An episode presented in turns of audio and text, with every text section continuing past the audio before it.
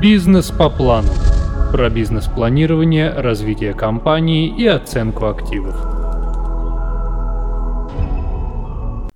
Друзья, давайте сегодня поговорим на очень интересную тему о том, что необходимо знать начинающему предпринимателю о бизнесе.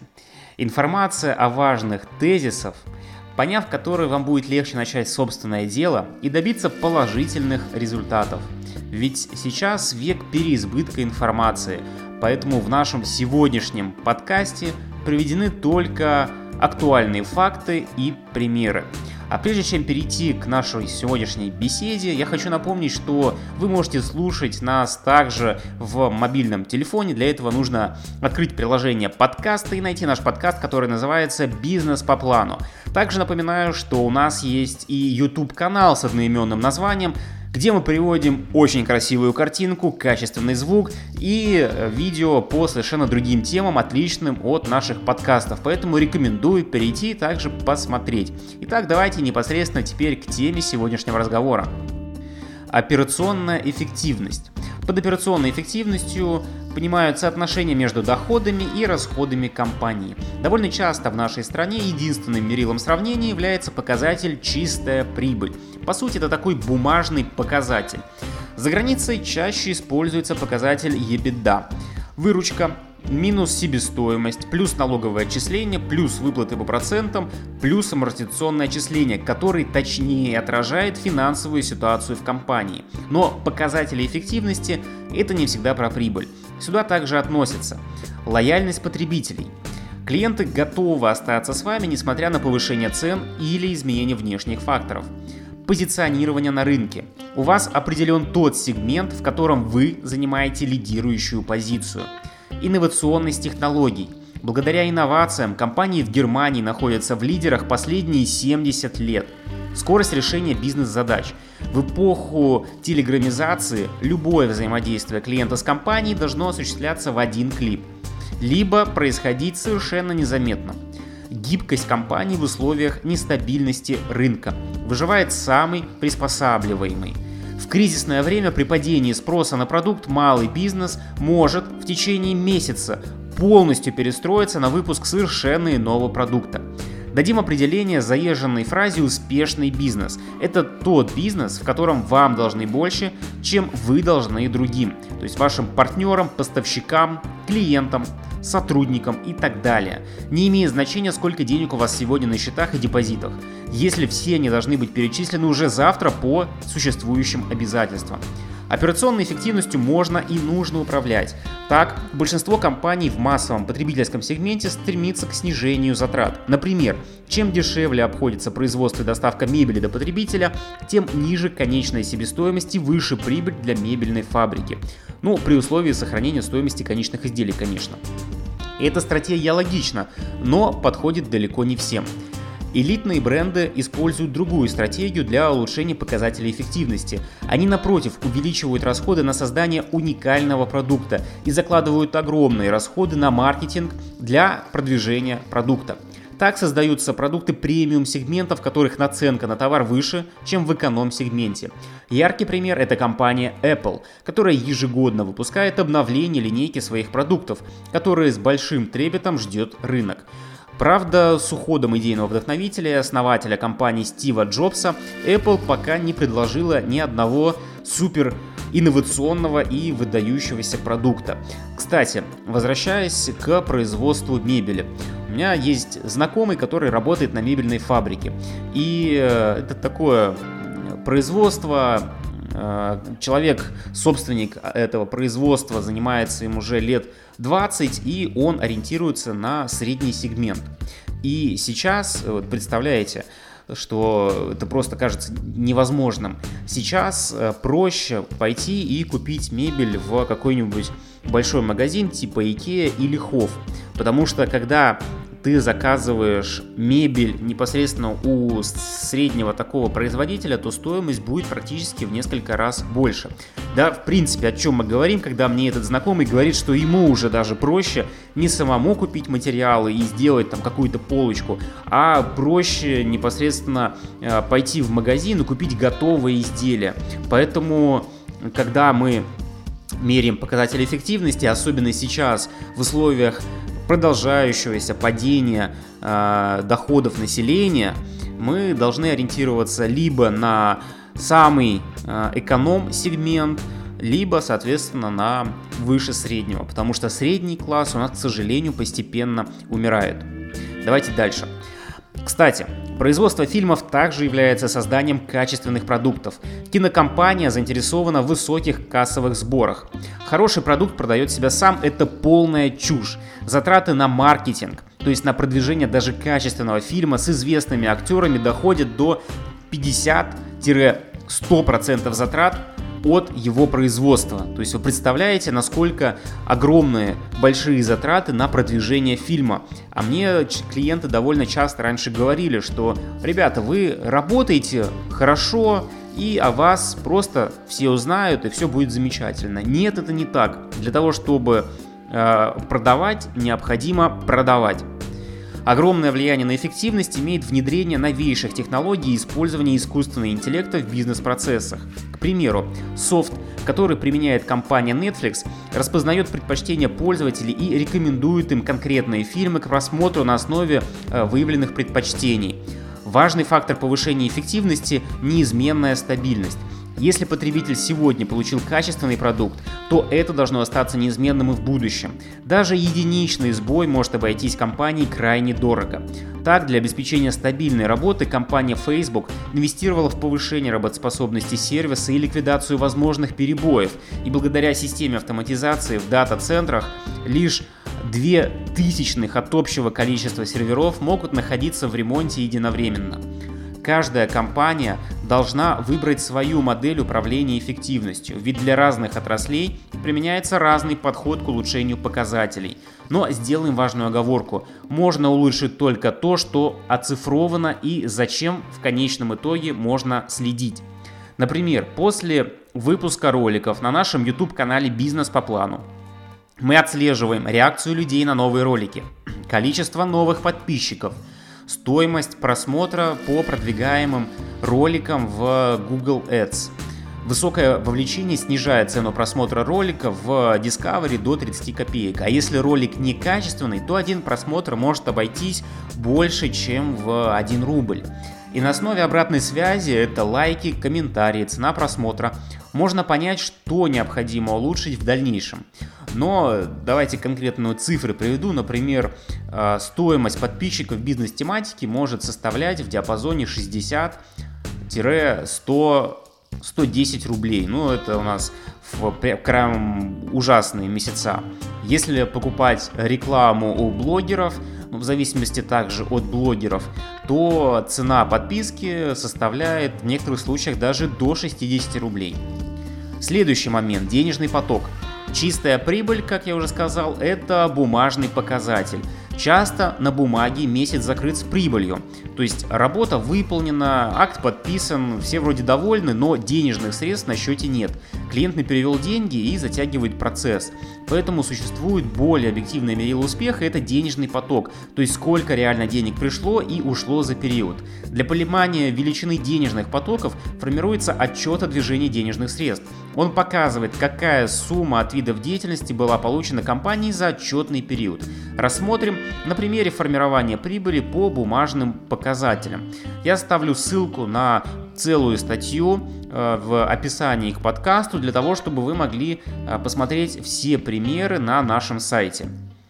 В итоге, как видно из э, приведенных примеров, финансовый результат за периоды одинаковый. Но из-за нестабильных платежей в первом и четвертом периоде денежных средств ушло больше, чем пришло. Различают денежные потоки от операционной деятельности, инвестиционной деятельности, финансовой деятельности. Каждый из этих потоков может быть положительным или отрицательным. Например, если изучить финансовую отчетность компании «Магнит», то мы увидим, что финансовый поток в целом положительный. Хотя, если мы будем смотреть разбивку, то мы увидим э, высокую прибыль, высокую, высокое значение э, плюсовое по операционному денежному потоку и огромные минуса по инвестиционному и финансовому денежному потоку.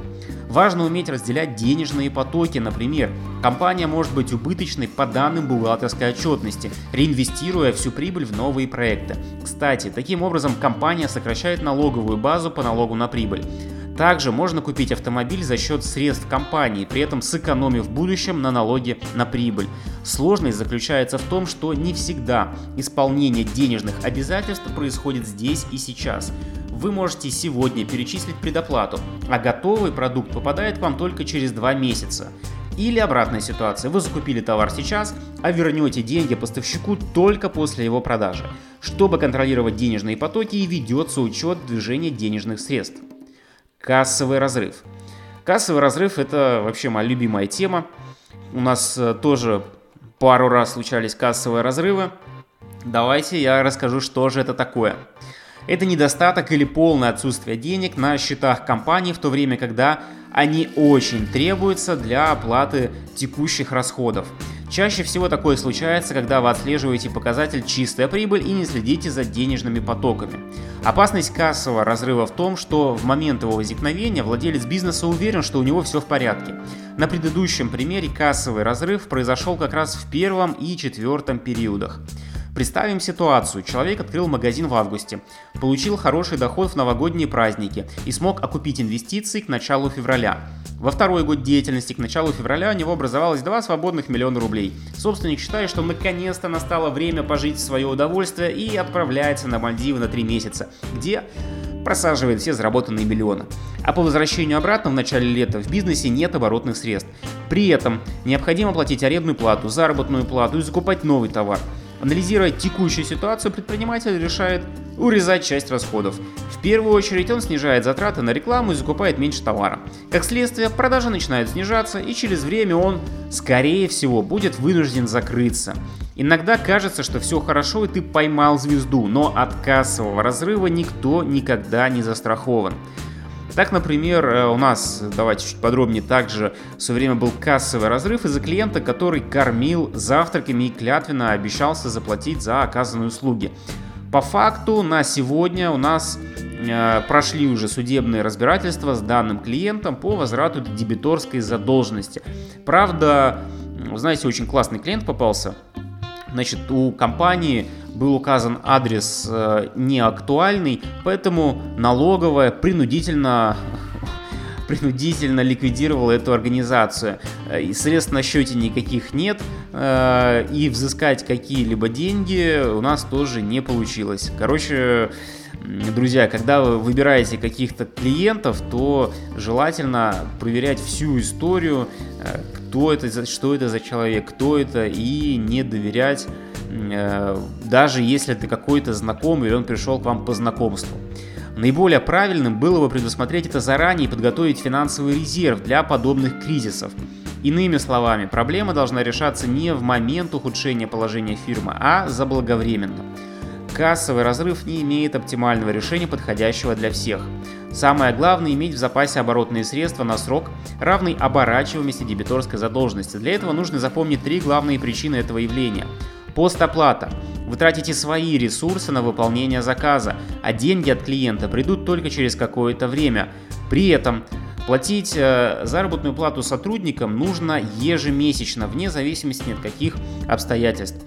Неправильная расстановка приоритетов. Как и получилось в приведенном примере, человек взял деньги компании и отправился на отдых, не подумав о более важных расходах. Большая закупка. После приобретения товаров деньги находятся в замороженном состоянии до момента полной продажи товаров. Рассчитывайте оборачиваемость товара, срок конвертации его в деньги. Бизнес может считаться прибыльным, но в связи с большим числом отсрочек и предоплат в определенный момент времени может не хватить денег на платежи по текущим обязательствам. Готовиться к этому следует заблаговременно. Создать финансовый резерв или в крайнем случае взять кредит. Убыточность предприятия и кассовый разрыв – это совершенно разные понятия. В первом случае получение кредитных средств ситуацию не спасет, и такой проект лучше закрыть. Хотя есть, конечно, большое количество стартапов, которые работают в убыток годами, но кто-то из них выходит из этой убыточности становится прибыльным. Но чаще всего, конечно, по статистике стартапы так и умирают. А во втором, это один из самых разумных вариантов решения текущих проблем. Но рекомендуем иметь запас прочности живыми деньгами, чтобы спасаться без привлечения кредитов. Прогнозы. Прогнозирование и сценарное планирование – это необходимые этапы подготовки и развития бизнеса. Это как при игре в шахматы. При использовании становятся понятны возможные варианты событий в условиях неустойчивости рынка и внешней среды. На основании возможных сценариев составляются конкретные планы. Рекомендуется составить таблицу, в которой формируется вся финансовая модель компании, начиная с воронки продаж и заканчивая выплатами по кредиту и налоговыми платежами. Сценарное планирование подразумевает изучение всех возможных вариантов. Что будет, если изменится курс валют, снизится поток клиентов в результате увеличения конкуренции в контекстной рекламе, поставщик внезапно поднимет цену на товар или не удастся найти отстройку от конкурентов. Если не продумать действия в сложных ситуациях, то в критический момент не будет времени на правильную реакцию. Знаете, например, почему пилотам уральских авиалиний удалось посадить самолет на кукурузном поле? Они были готовы к нештатной ситуации и отрабатывали возможные события на тренажере. И только благодаря этому удалось избежать жертв. Прогнозирование и построение сценариев дают возможность оценить ситуацию с разных точек зрения. В итоге руководитель сможет проанализировать риски и выбрать оптимальную последовательность действий. Умение предугадать тенденции – это серьезное преимущество компании в условиях изменяющейся среды. Для построения сценариев необходимо ответить на три вопроса. Первое. С какими проблемами и ограничениями может столкнуться компания в будущем? Как это поможет повлиять, как это может повлиять на дальнейшее развитие фирмы? Насколько текущие управленческие решения влияют на будущее фирмы? Каковы последствия принимаемых решений? Как будет развиваться фирма в различных условиях? и чем характеризуются эти условия. Всегда выделяется два предполагаемых сценария – пессимистичный и оптимистичный. В первом случае рассматривается худший вариант развития событий, во втором – наилучший. По факту, чаще всего происходит комбинирование положительных и отрицательных показателей. Такой сценарий наиболее вероятен. Например, когда мы строим финансовые модели при оценке бизнеса, то могут рассматриваться два сценария – положительный и негативный а в саму расчетную модель закладывается наиболее вероятный, то есть усредненный вариант прогноза. Сценарное планирование и прогнозирование – это основа развития. В результате повышается гибкость компании, снижаются риски и улучшаются качество решений. Не забывайте регулярно тренироваться. Клиентский сервис. Клиентский сервис по большому счету это работа с ожиданиями вашей целевой аудитории клиентов. То, что хорошо для одного, совершенно неинтересно и не нужно другому. Чаще всего человек обращается в компанию повторно не потому, что там вежливый персонал, а из-за того, что фирма рядом с домом быстрее выполняет работу, предоставляет услуги или товары по цене ниже, чем у конкурента и так далее. Важно понять, что именно ожидают от вас клиенты. Возможно, им важнее качество, чем цена, или неформальное общение подходит для вашей целевой аудитории больше, чем холодное обращение на «вы». Приведем пример из разряда «как делать не надо». Молодой человек собрался купить себе машину. Для этих целей он накопил 1 миллион рублей. Выбрав марку, он позвонил в салон, чтобы узнать, есть ли нужная машина в наличии и когда лучше всего подъехать для оформления сделки. Трубку взяли не сразу. Менеджер не предоставил никакой информации, а лишь предложил приехать в салон и разобраться во всем на месте. Человек решил, что всякое бывает, и все же поехал по нужному адресу. Клиента встретили приветливо и передали в руки менеджеров по продажам. Завязался приятный разговор, который плавно перешел в презентацию автомобиля. Все шло хорошо, пока клиент не стал задавать вопросы, в ответ на которые менеджер начал общаться весьма фамильярно. Молодой человек согласился на покупку, но настоял на скидке, так как автомобиль приобретался с выставки и за наличные деньги. Менеджер оформлял покупку полдня – и в результате пришел победителем с новостью о том, что ему удалось выбить коврики в подарок у руководства. Машину клиент купил, но возвращаться в этот салон, конечно же, он не будет, как и рекомендовать его своим знакомым. Что было сделано не так? Для начала, нужно было прописать скрипт общения по телефону для каждой штатной единицы и ввести норму общения с клиентом на «вы», независимо от его возраста, внешнего вида или достатка. И, конечно, недопустимы задержки при выполнении типовых операций. Когда человек покупает долгожданный автомобиль, то каждая минута кажется вечностью. Автосалон не оправдал ожиданий клиента. Если бы он не имел четкую цель, скорее всего, компания потеряла бы этого покупателя. Кстати, и я тоже в свое время как-то приехал в салон Kia для того, чтобы купить автомобиль. По телевизору как раз э, шла реклама обновленной модели, и очень хотелось заглянуть на нее поближе. Э, в первом салоне я приехал, подождал минут 30 общения с менеджером, но, к сожалению, все менеджеры были заняты. Я посидел в машине, походил вокруг машины, так, собственно, никого не дождался. Думаю, ну, ладно, видимо, не судьба, наверное, салон такой загруженный, и решил поехать в другой салон. Там, собственно, ситуация повторилась, там я также ждал нового менеджера еще 30 минут. В результате, разочаровавшись в дилерах Kia, по пути я заехал в салон Ford и совершенно случайно купил автомобиль. Менеджер по продажам оказался приветливым, рассказал все про автомобиль, провел тест-драйв, я, кстати, заехал в 9 часов вечера, проверил э, наличие автомобиля, э, проверил цены на него, сразу мне его показал, что, потому что автомобиль был, был из наличия, сделал выгодное предложение по цене, по трейдину, но, в общем, друзья, вы понимаете, да, что э, до этого я час ждал просто общения с менеджером, а тут за час я успел сделать все, то есть, в принципе, купить автомобиль. Главное – это реклама. Но главное в любой рекламе это прицельность или адресность. Это означает, что человек, которому показывается реклама, с высокой долей вероятности может стать клиентом вашей компании. Иными словами, у него есть проблема, которую решает ваш продукт. Если такой проблемы у человека нет, реклама не сработает, какой бы яркой и креативной она у вас ни была. И социальные сети сейчас дают возможность таргетироваться максимально на любого человека. Можно создать адресную рекламу для группы людей. Так Instagram позволяет настроить рекламу на любителей бега, а Google, например, на покупателей автомобилей конкретной марки. Кто-то может возразить, что сегодня продукт не интересен человеку, а завтра у него появится в нем потребность, он вспомнит о компании, рекламу, которую видел когда-то. В действительности, вероятность, что он вспомнит фирму через полгода после того, как увидел рекламный ролик или плакат, стремится к нулю. Скорее всего, человек обратится к конкурентам, который покажет рекламу в нужный момент. Тем не менее, даже если реклама показана вовремя и попала по адресу, то не факт, что потенциальный клиент обратится именно к вам. Чтобы привлечь внимание к вашей компании, нужно учитывать простые правила грамотного адресного маркетинга. Кстати, буквально на днях общался с клиентом по вопросу оценки нематериальных активов. И, по сути, э, изначально этот клиент, конечно же, пообщался с различными компаниями и в итоге переводил, проводил переговоры в том числе и с нами. И я ему говорю, что в данной ситуации оценивать нематериальный актив, по большому счету, не имеет смысла, потому-то, потому-то. И мы с ним общались минут 15. Но смотрите, что самое важное. Я ему дал полезную информацию, то есть он получил достаточно большой объем пользы. Но если сейчас мы его потеряем, если он не будет э, видеть нашу рекламу, то он просто забудет про нашу компанию. Поэтому для того, чтобы прогревать в дальнейшем этого клиента, и возможно в будущем он к нам обратился, я настрою рекламные кампании в, во всех социальных сетях и плюс добавлю его через э, Яндекс Аудитории, и, собственно, он будет везде видеть нашу рекламу и помнить о том, что такая компания существует. В рекламном сообщении не должно быть незнакомых для клиента слов. Провальный путь – это показывать свою экспертность за умными фразами. Важно говорить с целевой аудиторией на одном языке.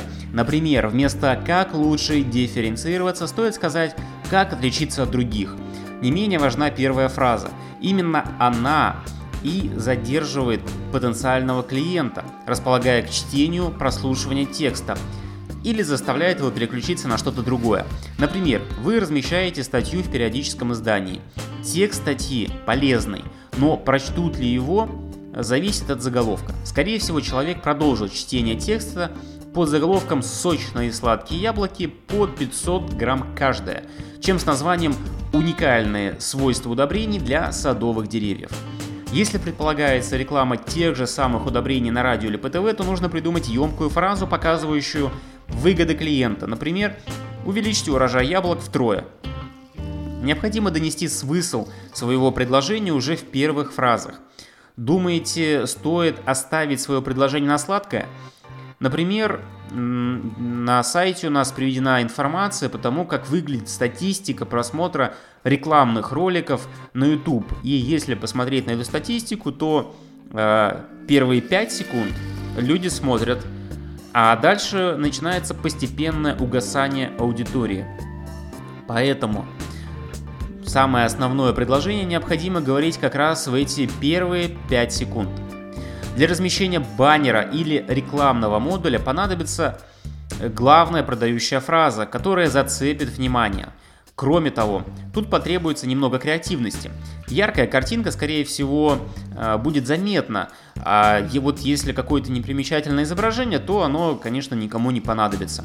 Сегодня каждый человек находится под рекламными бомбардировками бизнеса, от крупных брендов и заканчивая студией йоги. Реклама сыпется на нас буквально отовсюду. Для того, чтобы человек остановился на конкретном продукте, необходимо Первое, как уже сказано выше, выбирать узкую и правильную целевую аудиторию. И второе, создавать креативные объявления, отличающиеся от других. Например, если все делают зализанную рекламу, то сделайте обычный человеческий ролик. Защита бизнеса от кризиса.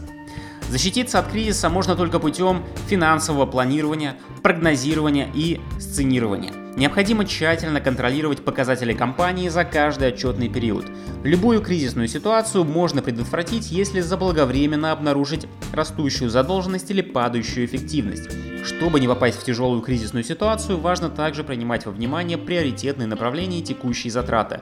Здесь также поможет сценарное планирование. Руководителю нужно подумать, что будет с фирмой в случае потерь, какие меры могут потребоваться для минимизации убытков.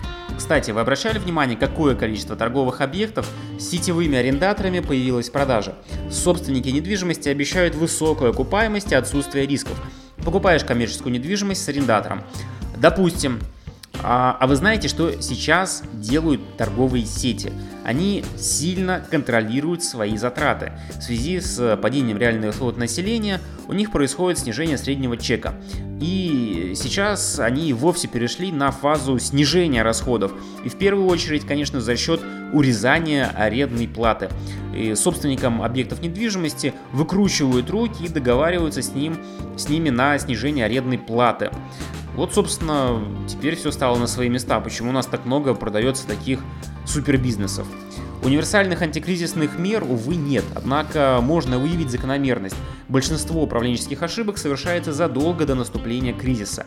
Игорь Топлев, антикризисный управляющий компанией Миромед, рассказывает, как он улучшил финансовое состояние телекоммуникационной компании в 1998 году тот момент показатели ликвидности и платежеспособности фирмы были на низком уровне. При этом была возможность повышения деловой активности наших клиентов. Несмотря на то, что они не получали услуг современного уровня, все же пока еще не перешли к другим поставщикам. Надежные клиенты оставались, и я подумал, что нужно воспользоваться этим. Было принято решение по модернизации оборудования за счет кредитных средств. Позже стало ясно, что расчет был верен, продажи приумножились. Уже через 7 месяцев кредиты были полностью погашены, а коэффициенты ликвидности и платежеспособности стали отличными. В ситуации, приведенной в этом примере, ставка была сделана на улучшение качества поставляемых услуг, но у компании уже были наработанные клиенты. Возможно, для другого бизнеса оптимальным вариантом являлось бы вложение денег в маркетинг и увеличение в продаж деньги на бизнес. Есть несколько вариантов получения денег на открытие и развитие бизнеса. Первое – это личные средства. Это самый простой и надежный способ. У него э, есть только один минус. Развитие компании может занять больше времени, чем ты ожидаешь. Некоторые собственники считают, что если в самом начале бизнесу не хватает денег, не стоит начинать вообще его вовсе. Несмотря на это, генеральный директор Центра развития бизнеса и карьеры «Перспектива» Наталья Сторожева начинала именно с личных средств. Старт был взял с небольшими сбережениями, поэтому развитие происходило медленнее, чем хотелось. В первый год у них было 3 сотрудника, следующий 4. Сейчас в команде 12 человек. Компания по-прежнему развивается медленно, но стабильно и поступательно. Второе. Привлечение инвесторов. Этот способ очень действенный, но имеет определенные сложности. Мало найти идеального инвестора, нужно еще согласовать все условия. Сложнее всего достичь компромисса и не допустить тотального контроля со стороны инвестора. Управляющий партнер маркетингового агентства Биплан Илья Грошиков считает, что выход на инвестора требует большего, э, больше удачи и везения. Агентство было в подобной ситуации. Тогда команда приложила много усилий, чтобы показать потенциальному инвестору свою продуктивность. А для этого нужны отзывы и успешные кейсы прошлых проектов. При этом инвесторские деньги должны быть возвратными. Если проект не зайдет, то можно влезть в огромные долги до конца жизни. Кстати, сейчас социальные сети дают возможность не только для инвесторов, но и для бизнес-проектов. Даже мне, хотя я не позиционирую себя в качестве инвестора, иногда приходят предложения. Я знаю, кстати, пару инвесторов, которые готовы вкладываться и в том числе в небольшие компании. Правда, их опыт довольно часто связан с потерями.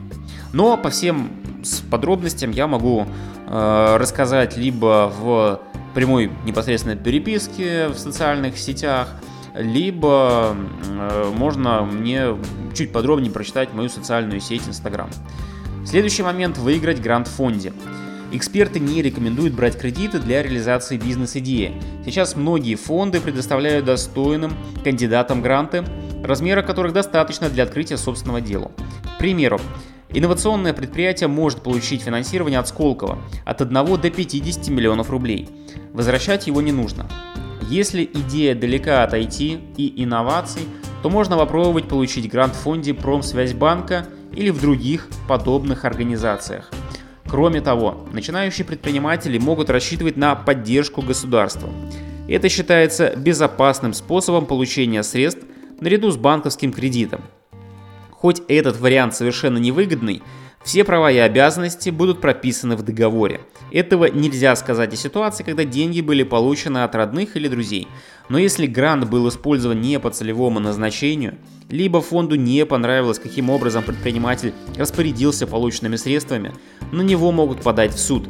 И таких дел огромное количество. На сайте Business Planner мы э, приводим, кстати, несколько примеров с подобными судебными делами. Оценить бизнес – Оценка бизнеса может понадобиться в следующих случаях. Сделки купли-продажи. Оценка требуется для принятия решения в вопросе купли-продажи долей акций. Независимый оценщик сможет не только назвать рыночную стоимость, но и проанализирует перспективы развития бизнеса. Инвестирование. Оценка проводится по заказу инвестора, который желает вложить средства в действующее предприятие. Инвестиционная стоимость бизнеса – это стоимость компании для конкретного инвестора в определенных условиях. Желательно иметь представление, каким образом компания сможет переварить инвестиции и как изменится ее стоимость. Реструктуризация фирмы. Главная цель – подбор оптимального подхода к изменению структуры компании – Реструктуризация проводится для повышения эффективности бизнеса. Возможно, в компании есть непрофильные активы или направления, которые необходимо реализовать на открытом рынке.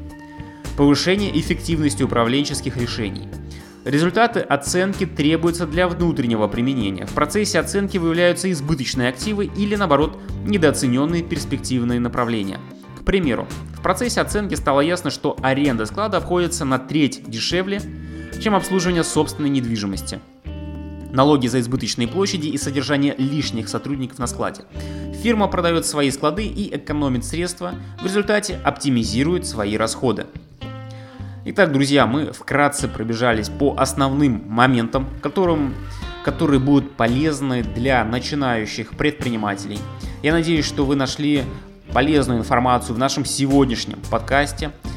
И я хочу напомнить, что все наши подкасты мы пишем на основании ваших запросов, поэтому обязательно пишите либо в чате на наших сайтах, либо мне в социальные сети, задавайте свои вопросы.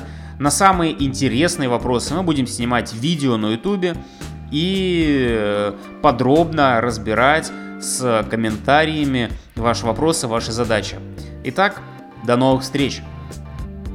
Бизнес по плану.